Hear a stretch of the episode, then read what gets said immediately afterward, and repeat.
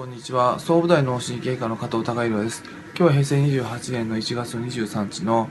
えー、土曜日です。まあ、あの健康情報、あの、前々からお話しさせていただいてますように、まあ、健康情報にしても、まあ、今のテレビ上で流れているようないろんなニュースにしても、えー、まあ、流す側っていうのは、まあ、そのニュースを選択するっていう意味において、まあ、いろんな思惑があったり、えー、無意識のうちに、えー、いろんなあの規制の中でのニュースになってきてしまいますので、えー、実は、まあ、本当にあの僕自身がその日本のため思った時に、まあ、必要なニュースだけニュースというわけではなかったりします。で、えー、一つの、まあ、ニュテレビニュース、新聞ニュース、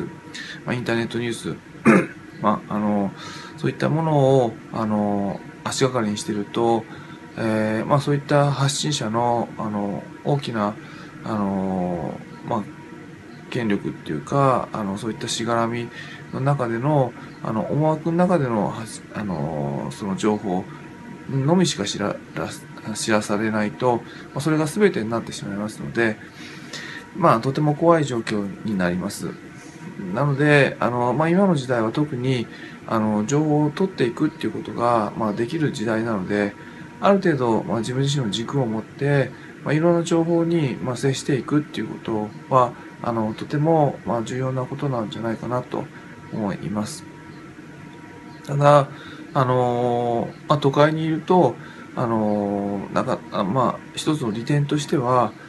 えー、まあ、多くのうんまあ、情報を取りに行くっていうことは、まあ、一人だと現実的にはなかなか難しかったりするんですけども、やはりその自分で意思を持って、まあ、あの、いろんなジャンルの人に、まあ、いろんなコミュニティに参加して会ってみるっていうのも、まあ、あの、自分がその大きな洗脳から、あの、解き放たれていく、まあ、一歩になっていくのかなっていうふうなことは、あの、感じます。なので、まあ、僕自身は、なかなかその情報を取りに行くとはいええー、やはりその言語能力も、あの、なかなか時間もなかったり、能力もなかったりするので、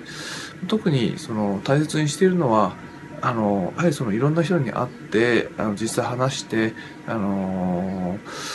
まあ雑談でもいろんなことを、情報を得ていく。で、そこからそれを足がかりに、まあ、インターネットなり、まあ、本なり、まあ、自分で調べていくっていうことが、まあ、情報化社会の中で、まあ、僕自身の、まあ、あの、いろんなことに思い込みを外していく一つの、あの、やり方として、あの、やっていますので、まあ、あの、一応今日ちょっとお話しさせていただきました。今日は以上です。